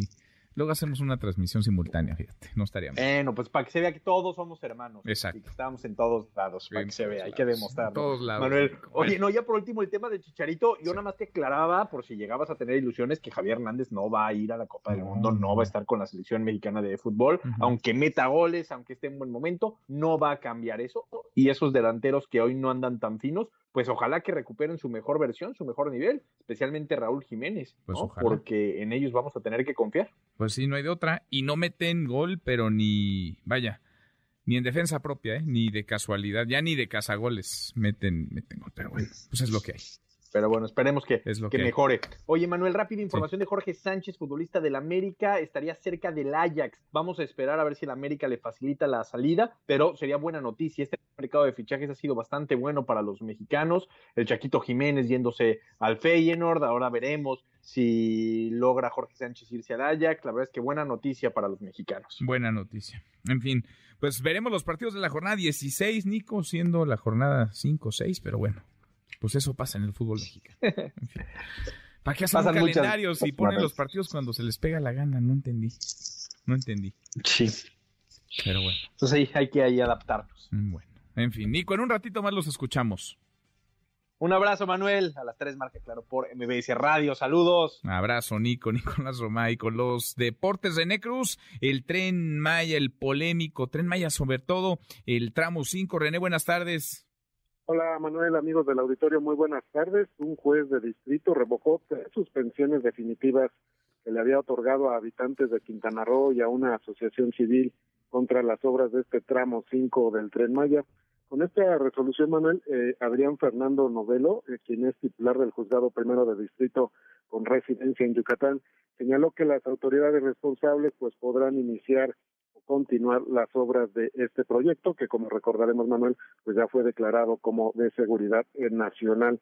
El impartidor de justicia Determinó lo anterior luego de que el 28 y 29 de julio de este año la Dirección General de Impacto y Riesgo Ambiental de la Secretaría del Medio Ambiente y Recursos Naturales notificó que Fonatur y Fonatur Tren Maya dieron cumplimiento a las condicionantes que se les fijaron como de cumplimiento previo al inicio de las obras y actividades del tramo 5 precisadas en la autorización de la manifestación de impacto ambiental. Asimismo, eh, dicha dirección dio a conocer que también se acreditó la tramitación de la fianza correspondiente a dos años de trabajo emitida por la aseguradora Acerta del 28 de julio correspondiente al periodo del 28 de julio del 2022 al 26 de julio del 2024, amparando la cantidad de 188 millones de 143 mil 724 pesos. Al dar a conocer esta resolución, Javier May, quien es director general del Fondo Nacional de Fomento al Turismo, afirmó que, eh, que esta obra pues siempre ha sido legal. Sin embargo, pues atendieron todos los requerimientos del juez para que no quedara duda de ello. Por ello, eh, confío que pronto se resolverán a favor del pueblo de México otros tres amparos contra el tramo 5 porque no hay elementos para ninguna suspensión indicó que el tren Maya es una gran obra pública que respeta y fortalece el medio ambiente, por lo que será inaugurada en diciembre de 2023.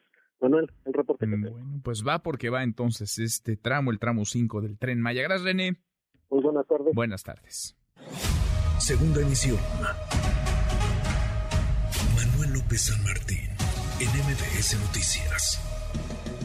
Crece la tensión entre China y Estados Unidos. Hace algunos días conversaron telefónicamente Joe Biden y Xi Jinping, presidentes de Estados Unidos y de China respectivamente.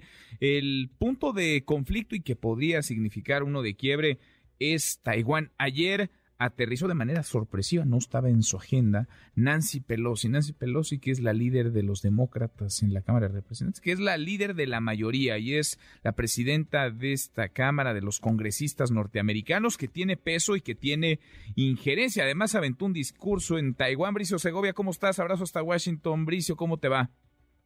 Hola Manuel, un abrazo de vuelta desde la capital estadounidense. Pues mira, la Casa Blanca ya anticipa que China dosificará sus amenazas durante las próximas semanas, pero dicen no ver motivo para ello porque Washington no apoya la independencia de Taiwán. Eh, la presidenta de la Cámara de Representantes, Nancy Pelosi, por su parte, dice que su visita es una muestra o fue una muestra de apoyo a la democracia de la isla y criticó los intentos de represión y de adhesión por parte de Pekín. Eh, es importante este dato, Manuel, que eh, Washington es el principal suministrador de armas de Taipei y los intereses en el sector tecnológico también son altos. De hecho, Pelosi se reunió con el mayor fabricante de chips del mundo y no se trata de un encuentro casual, se da justo después de que el Congreso estadounidense haya aprobado una ley que destinará más de 50 mil millones a la fabricación de chips en Estados Unidos y precisamente esta empresa taiwanesa está construyendo una planta en Arizona y busca expandir su presencia en el país. De los chips que Taiwán fabrica, pues dependen gigantes del sector como Apple, Intel o Nvidia y el presidente Joe Biden ya ha asegurado que el próximo martes firmará este proyecto de ley para convertirlo en ley y de esa manera quedará ya asegurado esta financiación para fabricación de chips aquí en Estados Unidos y intentar reducir la dependencia que ahora mismo tienen de Taiwán. Bueno, pues estamos hablando no solamente de las dos potencias económicas más grandes del planeta, sino también de dos potencias militares. Atravesan, pues, eh, digamos, realidades muy distintas. Los líderes de cada uno de los países, Joe Biden trae una popularidad a la baja, Xi Jinping pues, tiene el control desde hace tiempo, desde siempre en China. Vamos a ver, porque esto es de pronóstico reservado. Bricio, gracias. De nada, un abrazo. Abrazo hasta allá, abrazo hasta Washington, Bricio, Segovia. Ana María Salazar, qué gusto escucharte. Ana María, ¿cómo te va? ¿Qué tal? ¿Cómo estás? Muy buenas tardes para ti, tu auditorio. Y te aclaro, ¿sabes qué?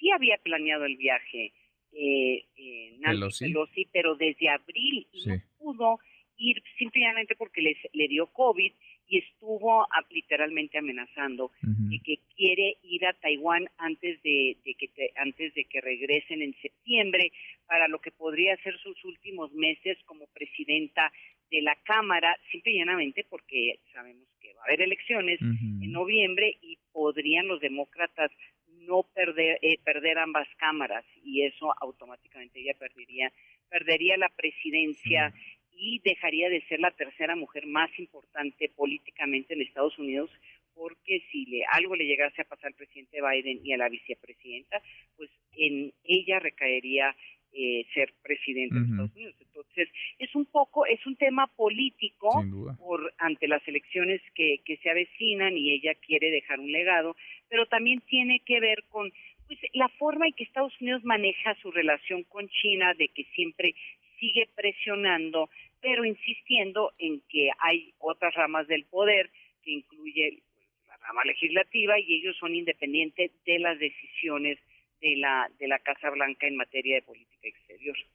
Ahora, sí, me refería que, digamos, en la última agenda en la que conocimos sobre esta gira, diría Corea del Sur, a Malasia, pues no estaba eh, Taiwán. Ayer eh, daba yo cuenta de, de el morbo que levantó el avión en el que volaba Nancy Pelosi, fue seguido por cientos de miles de personas hasta que aterriza. ¿Qué significado tiene la visita, eh, Ana María? ¿Y qué, y qué podría venir en el terreno pues de la diplomacia, sí, pero también de la geopolítica entre Estados Unidos y China?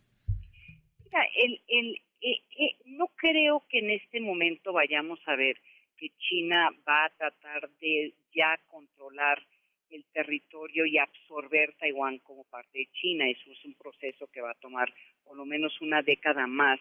Pero sí se presta a nerviosismo, se vio reflejado en los mercados eh, el día de ayer y el día de hoy, pero sí se presta cierto nerviosismo porque cuando tú tienes estas amenazas militares eh, y la cantidad de buques y, y estas eh, jets que estaban siguiendo, por ejemplo, la llegada de, de, Nancy Pelosi, siempre se presta para que pueda suceder un error no calculado, ¿sí? y, el, y el problema de eso es que así se empiezan las guerras. Por eso había tanta preocupación de que si le pasara algo a Nancy Pelosi siendo una figura tan importante dentro de la, de la, de la estructura política y de seguridad de Estados Unidos, tendría que Estados Unidos forzosamente reaccionar.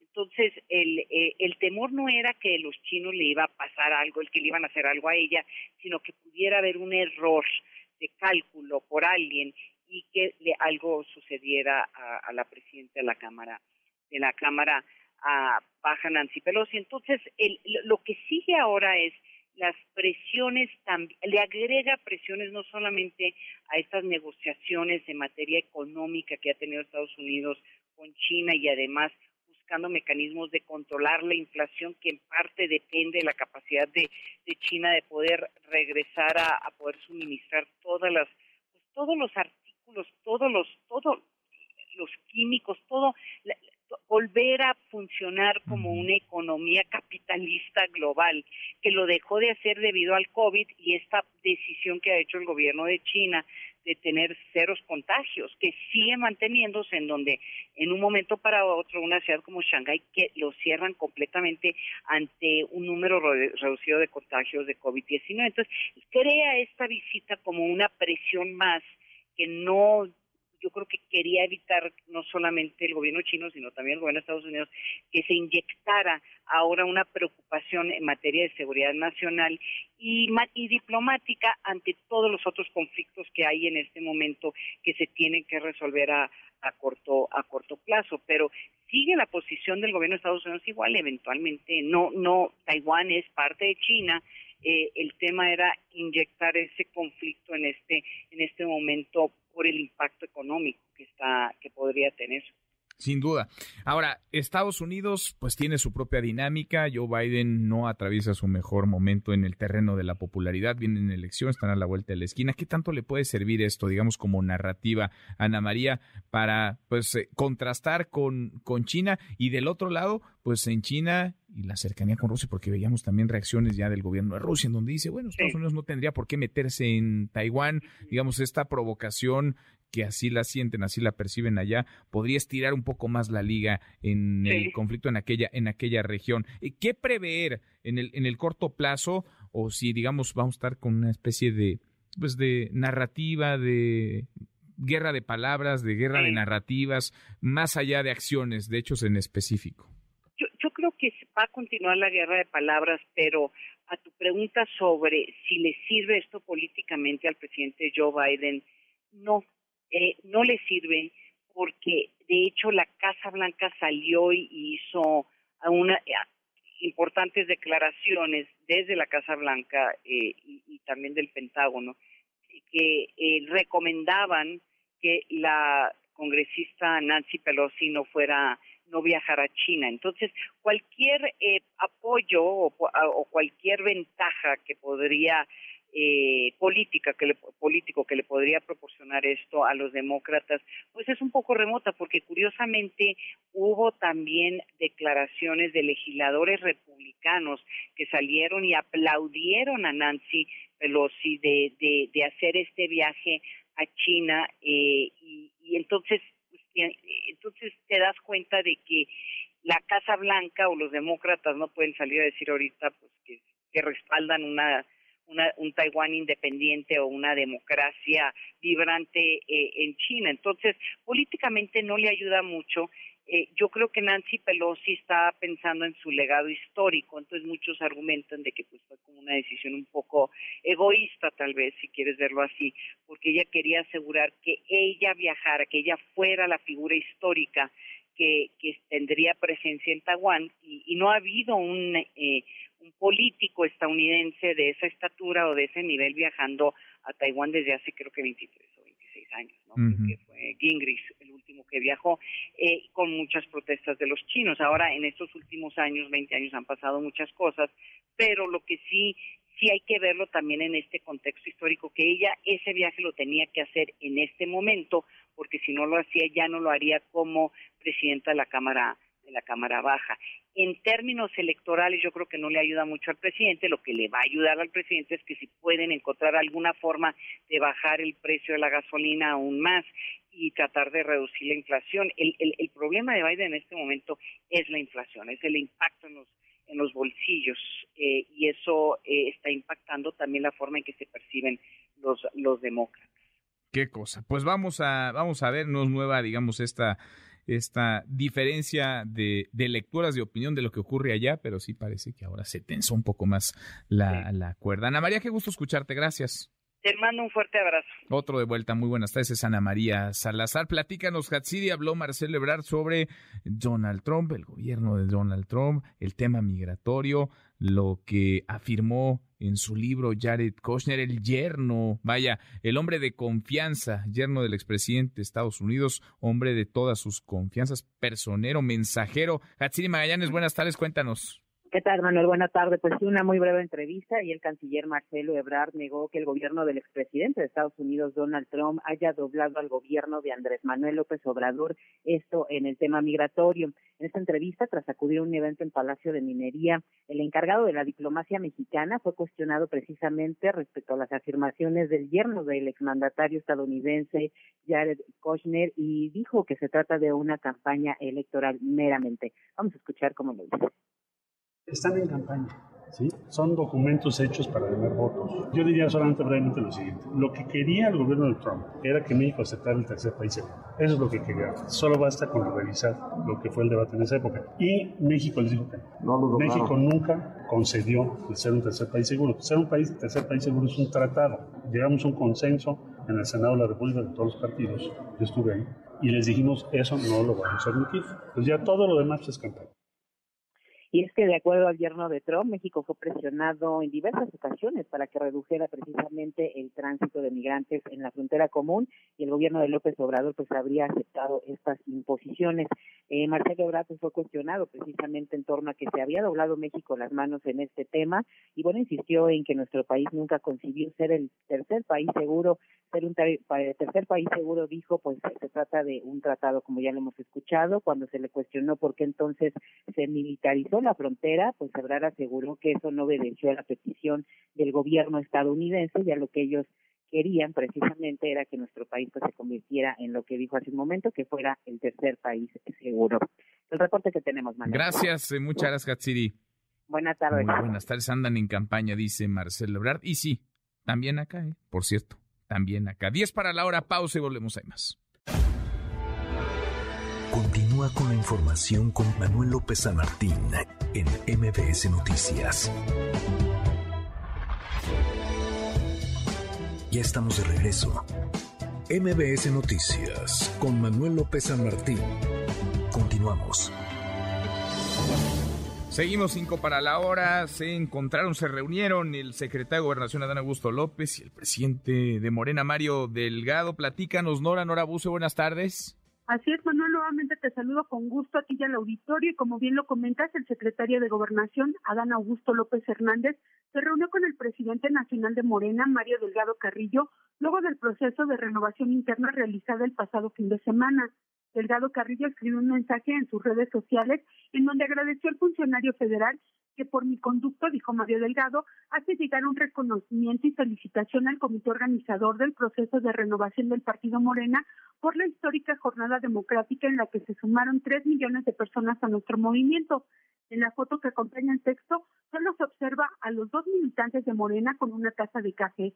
Adán Augusto López Hernández ha manifestado su aspiración para obtener la candidatura a la presidencia de México para el 2024. Manuel, información. Bueno, gracias, eh, muchas gracias, Nora.